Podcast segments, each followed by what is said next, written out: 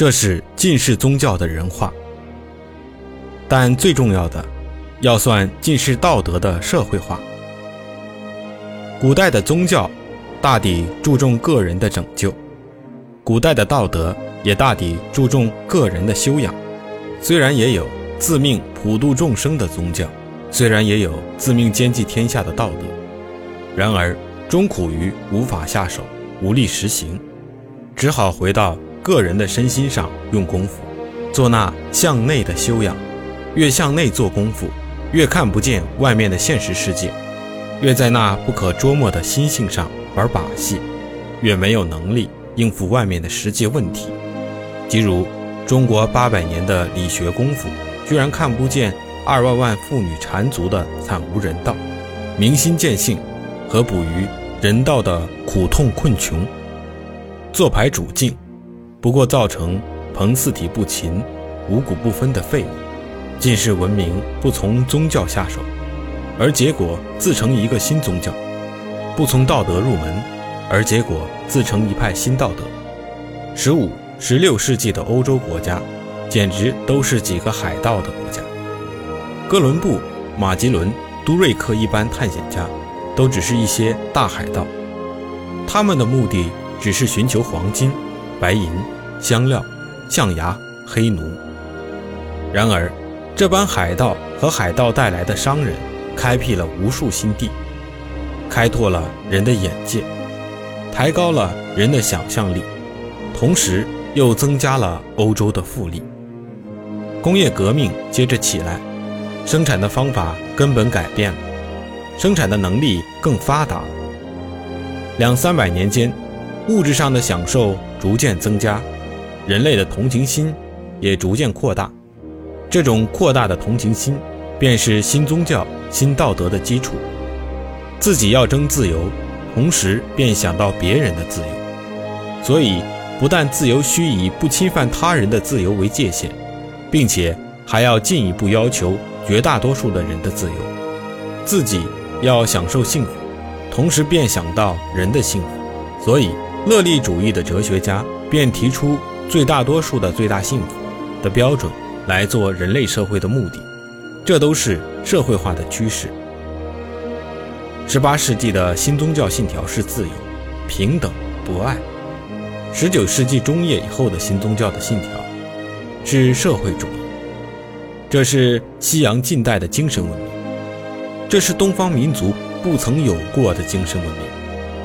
固然，东方也曾有主张博爱的宗教，也曾有公田均产的思想。但这些不过是纸上的文章，不曾实地变成社会生活的重要部分，不曾变成范围人生的势力，不曾在东方文化上发生多大的影响。在西方便不然了，自由、平等、博爱，成了十八世纪的革命口号。美国的革命，法国的革命，一八四八年，全欧洲的革命运动。一八六二年的南美战争，都是这三大主义旗帜下的大革命。美国的宪法、法国的宪法，以至于南美诸国的宪法，都是受了这三大主义的绝大影响的。旧阶级的倒下，专制体制的推翻，法律之下人人平等的观念的普遍，信仰、思想、言论、出版几大自由的保障的实行，普及教育的实施。妇女的解放，女权的运动，妇女参政的实现，都是这个新宗教、新道德的实际的表现。这不仅仅是三五个哲学家书本子中的空谈，这都是西洋近代社会政治制度的重要部分。这都已成了范围人生、影响实际生活的绝大势力。十九世纪以来，个人的主义趋势的流弊渐渐爆白于世了。资本主义之下的痛楚也渐渐明了。远识的人知道，自由竞争的经济制度不能达到真正的自由、平等、博爱的目的。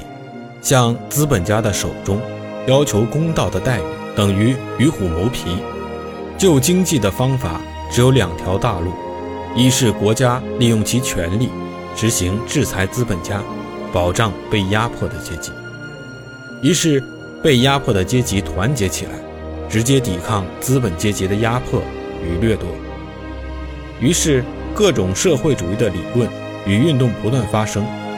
西洋近代文明本建筑在个人求幸福的基础上，所以向来承认财产为神圣的人权之一。但19世纪中叶以后，这个观念根本动摇了。有的人竟说，财产是贼赃；有的人竟说，财产是掠夺。现在，私有财产虽然还存在，然而国家可以征收极重的所得税和遗产税。财产久已不许完全私有了。劳动是向来受监视的，但资本集中的制度使劳工有大组织的可能。社会主义的宣传与阶级的自觉，又使劳工觉悟团结的必要。于是，几十年之中，有组织的劳动阶级遂成了社会上最有势力的分子。十年以来，工党领袖。可以执掌世界强国的政权，同盟总罢工可以扶最有势力的政府，俄国的劳动阶级竟做了全国的专政阶级。这个社会主义的大运动现在还在进行的时期，但它的成绩已很可观了。各国的社会立法的发达，工厂的视察，工厂卫生的改良，儿童工作与妇女工作的救济，红利分配制度的推行。